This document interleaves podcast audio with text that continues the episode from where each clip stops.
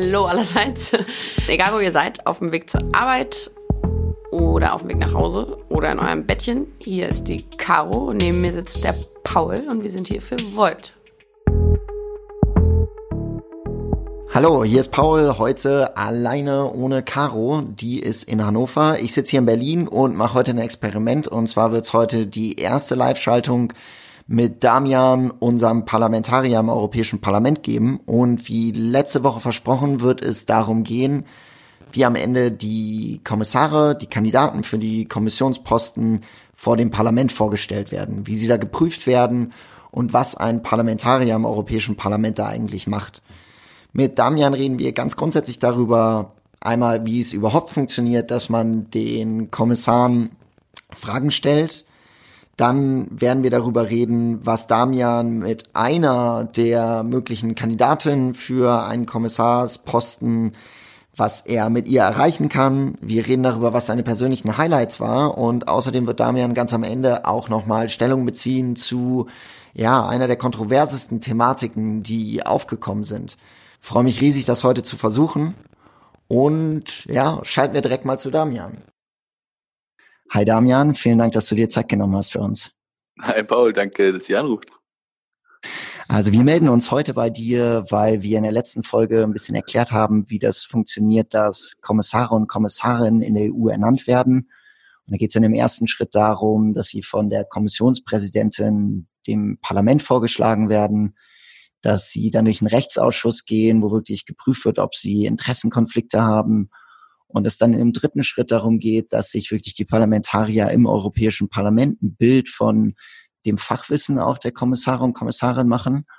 Und ja, wir würden uns super freuen, wenn du uns heute einen richtigen Einblick geben könntest, wie das eigentlich aus der Sicht von einem Parlamentarier funktioniert. Ähm, und deswegen würden wir, glaube ich, direkt mal damit anfangen. Wen durftest du eigentlich alles befragen? Darfst du jedem eine Frage stellen oder wie funktioniert das?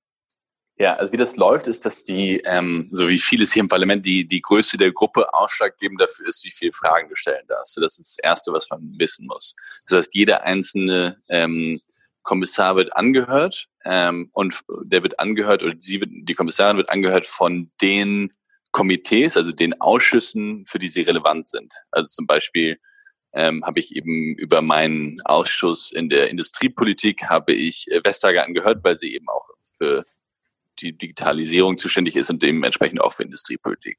So, das sind, so läuft das so grob ab. Und ähm, dann gibt es eine ganz feste Anzahl von Fragen, die gestellt werden kann und die laufen dann immer so ab, dass du insgesamt sozusagen pro Person fünf Minuten hast. Das heißt, eine Minute Frage, dann äh, zwei Minuten Antwort, äh, jetzt sind über drei Minuten, genau, dann nochmal eine Minute Rückfrage und dann nochmal eine Minute Antwort. Und das ist so, sagen wir mal, ein Block.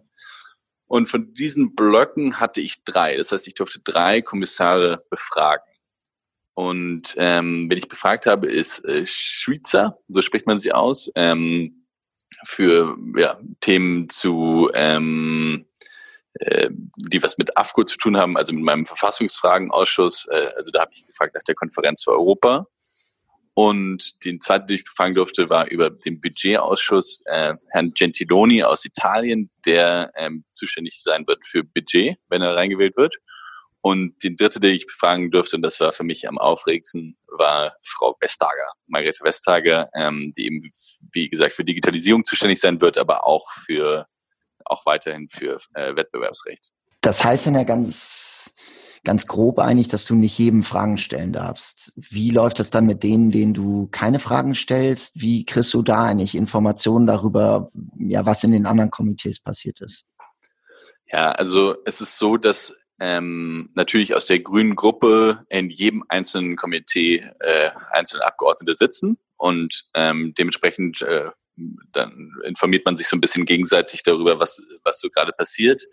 Ähm, aber im, was, glaube ich, am einfachsten auch zu verstehen ist für Leute, die von außerhalb sich ein bisschen informieren wollen, ist, es gibt ähm, nicht nur die mündlichen Fragen, die ich gestellt habe, ja, auch, oder von denen ich eben drei gestellt habe, sondern es gibt auch schriftliche Fragen. Und diese schriftlichen Fragen werden schriftlich beantwortet von den jeweiligen ähm, Kandidaten. Ähm, und da kann man dann auch so ein bisschen rauslesen, wie die Linie sein wird.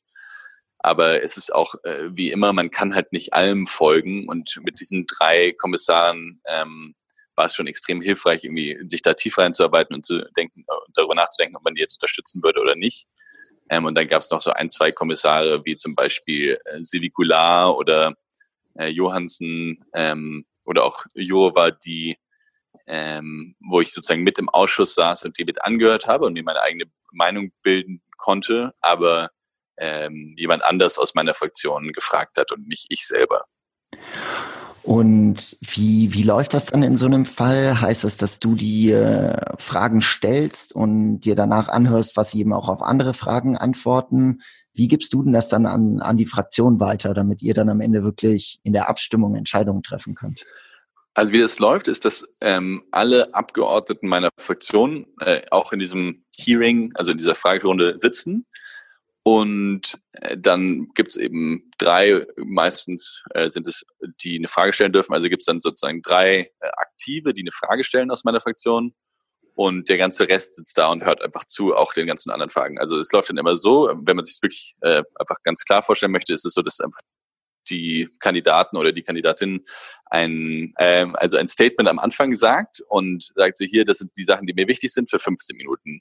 Und dann geht es immer Abgeordnete per Abgeordneter immer die, Frakt äh, die einzelnen Fraktionen entlang. So, also erst als erste größte Gruppe darf, darf, dürfen immer die Konservativen eine Frage stellen und danach kommen dann die Sozialdemokraten, danach kommt dann Renew, also die Liberalen, und danach kommt dann die Grünen dran. Und so läuft es dann immer im Kreis ähm, rum und ähm, die Grünen haben halt drei Fragen. Aber es ist natürlich für mich genauso spannend zu hören, was die anderen Leute fragen, die nicht in meiner Fraktion sind. Und danach, wenn diese ganzen Fragen durch sind, ähm, trifft man sich in der Gruppe, also in der, in der Fraktion, also in meinem Fall den, mit den Grünen und sagt, unterstützen wir diesen Kandidaten oder diese Kandidatin oder wollen wir nochmal die zu einem zweiten ähm, einer zweiten Befragung einladen?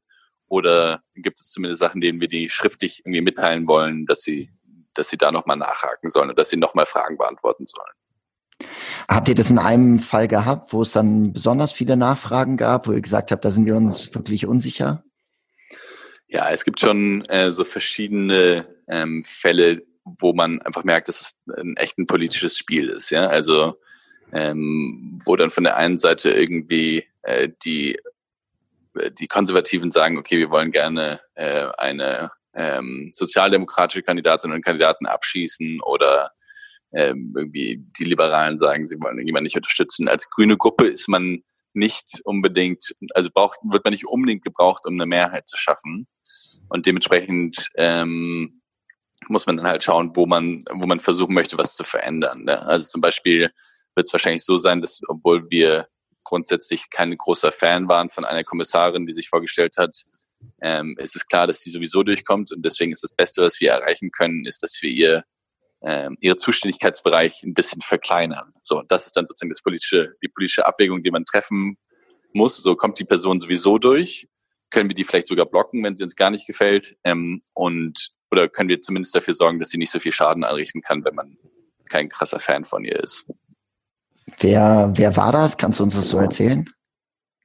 Ich glaube, das kann ich schon sagen. Also äh, äh, überhaupt nicht überzeugend für mich war ähm, eine Frau Schießer. Da habe ich auch zu, äh, mich danach geäußert über die sozialen Medien, ähm, weil sie einfach äh, keine konkreten Vorschläge hatte für die Themen, die für uns relevant waren. Die hatte eigentlich keine wirkliche Ahnung von Föderalismus oder von EU-Reform, was ja für uns einfach extrem wichtig ist. Und die würde im Endeffekt der, äh, der Konferenz für zur Zukunft Europas vorstehen. Das heißt, die würde dann oder die wird wahrscheinlich, wenn sie durchkommt, äh, dafür verantwortlich sein, wie sich die EU verbessert und verändert, zumindest was was über diese Konferenz passiert. So, und da war ich einfach schon äh, ein bisschen äh, traurig drüber und habe das auch dann gesagt, auch in der Gruppe. Ähm, aber es war irgendwie klar, dass sie durchkommen wird und dementsprechend haben dann andere gesagt, sie ist auch noch eben also äh, sehr konservativ in ihren Meinungen. Ähm, also die ganz einfach ist zum Beispiel gegen Abtreibung und, und äh, ist sehr ins Stottern gekommen, wenn es um die Rechte von ähm, äh, LGBTQI ging. Und ähm, das war, es war einfach überhaupt nicht überzeugend. Dann hat unser, sozusagen, also die Leute bei uns in der Gruppe, die eben in dem, äh, die, die sich dafür einsetzen, haben gesagt, so dann lass uns zumindest versuchen, ihr diesen Teil wegzunehmen, der den sie im Moment hat als Zuständigkeit unter Demografie. Also sie, sie soll eigentlich zuständig sein für Democracy und Demography. Okay. kaum, aussprechen, kaum aussprechen. Und die haben sich dann dafür eingesetzt, dass ihr zumindest der Demography-Teil weggenommen wird, wo sie wirklich sehr konservative und vielleicht sogar sehr schädliche Politik umsetzen könnte. So das, das ist so der Versuch. Ob das funktionieren wird, ähm, äh, werden wir sehen. Und in dem Bereich zur Zukunft von Europa, glaubst du, dass sie, wie, wie glaubst du, wird sie sich da verbessern? Glaubst du, dass man da mit ihr, mit Volt darauf hinarbeiten kann, eben wirklich Europa weiterzuentwickeln? Naja, das ist ein Spiel, ähm, was mit sehr vielen ähm, Spielern gespielt werden wird. Ja, also kommt es einfach darauf an, was wollen die Regierungschefs, ähm, was wird aus dieser Konferenz wirklich werden? Ne? Ist das, wird das irgendwie eine Vorbereitung für, für einen verfassungsgebenden äh, Konvent sein? Oder ist es irgendwie nur so eine Laberveranstaltung? Ähm, und da kann man, glaube ich, noch viel mitdefinieren. Und da kann es vielleicht sogar hilfreich sein, dass sie ein bisschen schwächer ist, äh, dass sie nicht so eine krasse Ahnung davon hat, was, was man eigentlich machen könnte. Ähm, und vielleicht gibt es dem Parlament so eine Chance, da eben ein bisschen mehr vorzudefinieren. Also das hat sie auch angedeutet, dass sie grundsätzlich Interesse hatte, da mit dem Parlament dran zusammenzuarbeiten. Aber es ist natürlich trotzdem noch so, dass sie da tatsächlich mit im Vorsitz sitzen würde. Und das, oder wird, keine Ahnung. Kommt jetzt auf die Wahl an. Aber das ist, äh, also sagen wir mal, es gibt eine Chance da drin, dass es vielleicht nicht ganz so stark ist, aber ähm, ich glaube, man muss sich von ihr jetzt keinen großen Aktionismus eröffnen oder keine, keine große sagen, Vorantreiben erhoffen. Gibt es eine Sache, bei der du sagen würdest, die würdest du dir wünschen für genau diesen Fachbereich? Ähm, ich meine, diese ganzen, äh, also sozusagen unser Haupt-EU-Reformthema ist einfach ein sehr komplexes Feld, ähm, weil da schon ein paar Sachen versucht wurden und die sind dann irgendwie nach hinten losgegangen. Also mit Jo Lein, also, äh, Abgeordneten, der hat das mal versucht, hier irgendwie die Wahlrechtsreform zu machen und das Einzige, was da rausgekommen ist, ist eben die Prozenthürde für Deutschland und Spanien. Ne? Also deswegen muss man extrem also muss man extrem strategisch vorgehen, wenn man wirklich Verbesserungen erreichen möchte ich glaube, was äh, man jetzt schon sagen kann, ist, dass, äh, was ich bis jetzt rausgefunden habe, in der deutschen und der französischen Regierung und im Parlament wahrscheinlich eine Mehrheit dafür besteht, äh, nochmal die transnationalen Listen und den Spitzenkandidatenprozess anzufassen. Aber was wir bei Volt ja eigentlich wollen, ist eine komplette Reform des Wahlrechts, um da eine sozusagen einheitliche europäische Europa, also eine einheitliche europäische Wahl zu haben, wo man irgendwie zwei Stimmen hat, was du eine, also wie das in Deutschland ja auch der Fall ist irgendwie. Ähm, eine für die Partei und eine für einen direkten Abgeordneten oder einen Abgeordneten, die man, ähm, die man dann auch kennt und mit der man sich auseinandersetzen kann. So, ja. Und ob wir, also dahin zu kommen, das ist, dafür werde ich mich auf jeden Fall krass einsetzen. Aber ich glaube, der politische Bilde in den einzelnen Mitgliedstaaten ist eher dafür da, vielleicht dafür da, eben eher diesen transnationalen Listen und den Spitzenkandidatenprozess umzusetzen. Und in Bezug auf diese Konferenzen, glaubst du, dass die zumindest die Chance bieten, dass sich einfach viel mehr Leute damit auseinandersetzen, wie Europa weiterentwickelt werden kann und dass man so offen hält, dass man am Ende probiert, wirklich aktiv daraus dann auch Handlungsempfehlungen zu bekommen? Genau, also für uns, äh, und das äh, haben wir jetzt auch nochmal irgendwie hier im Büro irgendwie schwer diskutiert, sind genau diese beiden Elemente wichtig. Dass auf der einen Seite irgendwie eine, eine große Bürgerbeteiligung besteht in diesen Konferenzen und das ist auch was, wofür tatsächlich Macron sich stark einsetzt, dass man da ähm, einen sehr partizipativen Prozess aussetzt.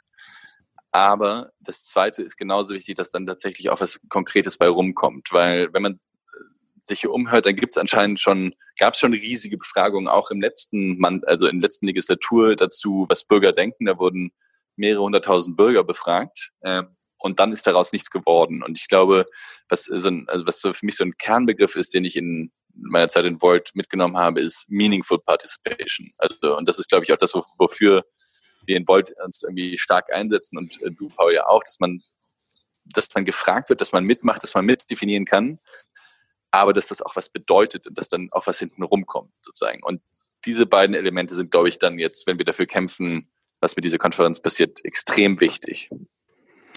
Ja, ich bin super gespannt, was dabei rauskommen wird. Ähm, riesig spannender Prozess.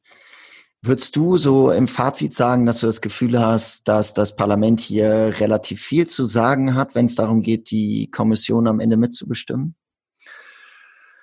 Also es ist schon so, dass so Leute wie Vestager zum Beispiel gestern nochmal gesagt hat, so ähm, meine demokratische Legitimation kommt über die Wahl, über euch, sozusagen, über euch als Parlamentarier. Ihr seid vom europäischen Volk gewählt und dementsprechend könnt nur ihr uns die Legitimation geben. Äh, ich glaube, sie, ich hatte mir irgendwas aufgeschrieben, aber sie hat etwas ähnliches gesagt wie, you know, just like random people sent by the member states. Also sie hat wirklich eher also sozusagen aus dem Nichts heraus nominierten äh, Kandidaten kriegen ihre Legitimation, ich kann keine äh, Legitimation, Legitimierung nur über das Europäische Parlament. Und ein paar nehmen das richtig ernst.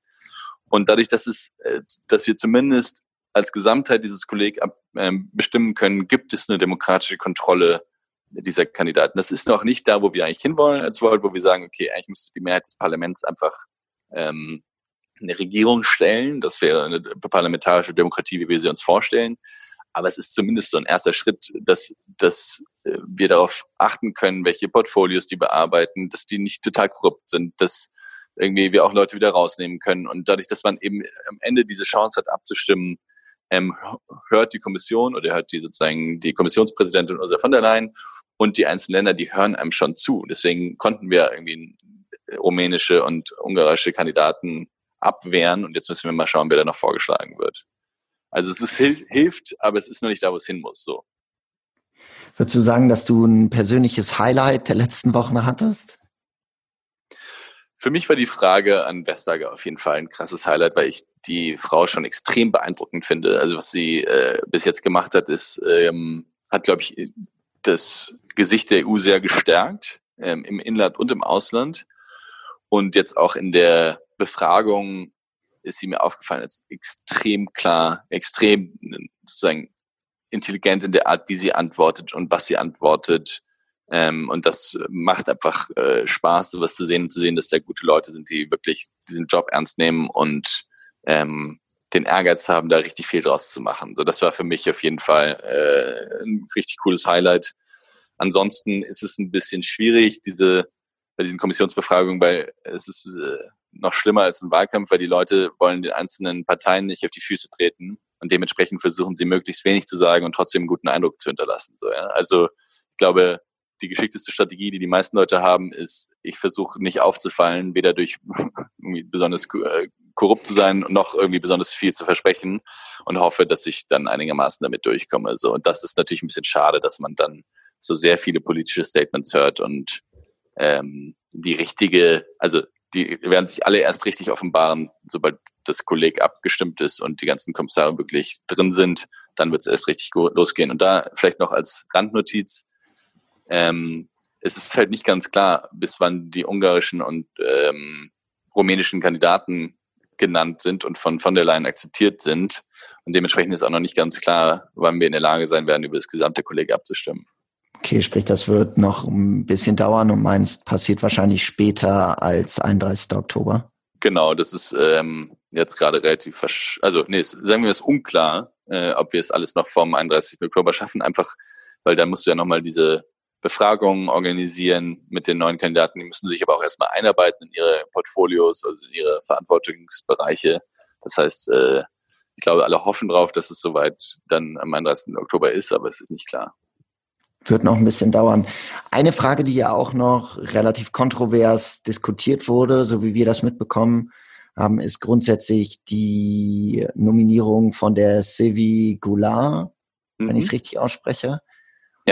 Kannst du uns einmal ganz kurz erklären, was da gerade ja, die Herausforderung ist und was du darüber denkst? Ja, kann ich gerne machen. Also Sibigula ähm, hat auf der einen Seite äh, sich einen Namen gemacht hier, auch im Europäischen Parlament, äh, darüber hinaus als eine extrem hart arbeitende und sehr intelligente Frau. So, das auf der einen Seite. Die hat irgendwie vier Sprachen gesprochen in ihrer Anhörung und gilt als extrem schlau und extrem gut. Auf der anderen Seite ist sie als äh, französische Ministerin zurückgetreten, weil sie ähm, ein, äh, also aus den Geldern des Europäischen Parlaments jemand zu lange bezahlt hat, der nicht mehr für sie gearbeitet hat. Das heißt, ähm, wie das wahrscheinlich gelaufen ist, und das ist jetzt, äh, muss mit Vorsicht genossen werden, ja, aber es ist so meine Interpretation, ist, dass, ähm, und so hat sie es auch versucht in der Anhörung darzustellen, ähm, dass sie einen äh, Mitarbeiter hatte lokal, also in Frankreich, und den wollte, die wollten dann nicht mehr zusammenarbeiten und weil aber das ein bisschen gedauert hat, bis der einen neuen Job gefunden hat, hat sie den halt einfach weiter bezahlt, so, ja. Und das ist nicht okay. Ähm, und deswegen hat sie Geld zurückzahlen müssen ans Europäische Parlament. Ähm, und deswegen hat sie aber noch ein anhängiges Verfahren im, also vor der, vom, von der französischen Justiz. Und die Korruptionsbehörde von, äh, von der EU, Olaf, schaut sich das auch nochmal an, obwohl die wahrscheinlich einfach aufhören werden, sich das anzuschauen, weil sie ja schon Geld zurückgezahlt hat. Also sie hat 45.000 Euro zurückgezahlt ans Parlament. Ähm, und das ist so ein bisschen äh, so das eine, ja, dass sie da irgendwie äh, im schlimmsten Fall äh, böswillig, im, im besten Fall fahrlässig gehandelt hat. Ähm, und dafür aber, also, und, und halt sozusagen noch ein Anhängesverfahren ist. So. Das zweite ist, dass sie ähm, und das finden hier in der grünen Fraktion viele total unverständlich, neben ihrem Job als Parlamentarierin, den sie, wie gesagt, sehr gut ausgeführt hat anscheinend, ähm, nochmal das Doppelte verdient hat, mit, äh, also, und, und das wurde ihr gezahlt als Advisorin, als Ratgeberin für eine amerikanische Stiftung, die Nicholas Berggren Foundation, oder das Nicholas Berggren Institute, glaube ich. Ähm, das ist zwar ein Deutscher, aber der ist, hat sozusagen das trotzdem in Amerika registriert, weil er auch in Amerika, äh, ich glaube, sein Geld gemacht hat und da wohnt. Und, ähm, und da ist halt so ein bisschen unklar, so, hä, wenn sie einen Vollzeit-MEP-Job gemacht hat, wie konnte sie nochmal irgendwie einen Job machen, der so wahnsinnig viel Geld auf der Seite irgendwie eingebracht hat? Und dazu muss man aber sagen, dass es nicht illegal ist. Ja? Also aus Parlamentsregeln kannst du das gerne machen. Wenn es da keinen Interessenskonflikt gibt, ist das alles okay. Dann kannst du gerne Geld auf der Seite verdienen und wie viel das ist, ist eigentlich egal. Es muss es nur angeben und dann ist alles gut und das hat sie gemacht. Das heißt, auch wenn das irgendwie so ein Geschmäckle hat, ist das nicht unbedingt illegal. Also, und diese beiden Fälle, also auf der einen Seite irgendwie diese Fahrlässigkeit, im mindesten Fall ähm, mit der Bezahlung eines Angestellten und dann auf der anderen Seite dieser Nebenverdienst, der nicht illegal ist, aber irgendwie äh, die Fragen aufwirft, so, wofür hat sie denn das Geld bekommen? Äh, das sind so die Sachen, wo dann irgendwie viele sagen, so, das, äh, das akzeptieren wir nicht. Ja. Und meine persönliche Meinung dazu ist, äh, ich, ich bin bisschen hin und her gerissen, weil ich, ähm, un und das ist für mich der wichtigste Punkt, ungern den französischen Wählern das Gefühl geben möchte, hey, für eine französische Regierung bin ich nicht ähm, gut genug oder bin ich sozusagen zu belastet, aber Kommissions, äh, also aber Kommissarin kann ich werden. So, ja, das ist ja so ein bisschen das Gefühl, was du hinterlässt, weil Frankreich zurückgetreten als Ministerin und dann auf europäischer Ebene kann sie plötzlich Kommissarin werden. So, das ist so der größte Punkt, der für mich gegen eine Stimme für sie spricht. Aber ich muss auch auf der anderen Seite sagen, so wenn jemand sich bewiesen hat als extrem gute äh, Arbeiterin und Föderalistin und eigentlich sozusagen als wirklich legales Problem ähm, wahrscheinlich diese Fahrlässigkeit nur hat, was ist nur, aber diese Fahrlässigkeit hat, dann bin ich so ein bisschen hinterhergerissen, weil wir die nächsten fünf Jahre mit dir arbeiten würden oder, oder auch nicht. Ähm, und ich so ein bisschen das Gefühl habe, so kommt dann, wenn wir sie zurückschicken, kommt da wirklich jemand noch Besseres als diese wirklich sehr föderalistische, sehr engagierte und sehr schlaue Frau. Und das ist, glaube ich, so der Zwiespalt, äh, in dem ich gerade stehe. Aber da würde mich auch interessieren, wenn, ihr, äh, wenn du deine Meinung zu hast, äh, ob dir was einfällt, ja? und ähm, gerne auch von den Hörern, was sie dazu denken. Ja, mich würde es auch unheimlich interessieren, was, was unsere Hörer dazu denken. Ich muss sagen, dass ich da ziemlich auf einer Linie mit dir bin. Und dass ich auch sage, wir wollen ja auch möglichst gute Leute am Ende in diesen Positionen haben. Und ich finde, was ganz besonders wichtig ist zu sagen, ist, genau das ist ja eigentlich das Gute an diesem Verfahren im Europäischen Parlament. Es wird dem immer vorgeworfen, ja, die EU ist so intransparent. Auf der anderen Seite ist aber so, dass es gerade eben diese Dinge gibt, dass wirklich die Kommissare geprüft werden, dass man dazu kommt, das eben abzuwägen. Und das ist zum Beispiel in Deutschland nicht so. Da werden häufig diese Interessenkonflikte eben gar nicht aufgedeckt. Und ich glaube, das ist extrem wichtig hier mitzunehmen, dass man sagt, ja, am Ende sorgt dieses europäische Verfahren dafür, dass man als Bürger eben auch wirklich genau erfährt, wer da am Ende einen repräsentiert. Und ich finde, das finde ich ziemlich gut, um ehrlich zu sein. Ja, finde ich auch. Und ich glaube, da gibt es auch, also den Rechtsausschuss sozusagen, den wir haben, der schaut sich auch nochmal genauer an, so äh, gibt es vielleicht Interessenskonflikte, die immer noch bestehen, die man irgendwie aufzeigen sollte und so. Das, da gibt es schon gute, gute Verfahren, die können natürlich immer noch mal besser gemacht werden, aber das ist ein guter Anfang, ja. Ja, das war Damian mit einem direkten Einblick aus dem Europäischen Parlament. Ich hoffe, dass wir sowas in Zukunft nochmal häufiger machen können. In der nächsten Folge wird es vor allem um die Klimakrise gehen und die Maßnahmen, die wir brauchen, um das Ganze wirklich anzugehen. Wir werden uns die Frage stellen, ist es wirklich Zeit, richtig radikal zu werden? Was für konstruktive Lösungen gibt es und was stellt sich Volt eigentlich vor? Ich denke, es wird eine spannende Folge. Schreibt uns gerne eine E-Mail, wenn ihr dazu gerne was beitragen wollt. Wie immer an podcast.voltdeutschland.org. Freue mich riesig, euch das nächste Mal wiederzusehen. Hoffentlich alleine. Bis dann. Macht's gut. Ciao, ciao.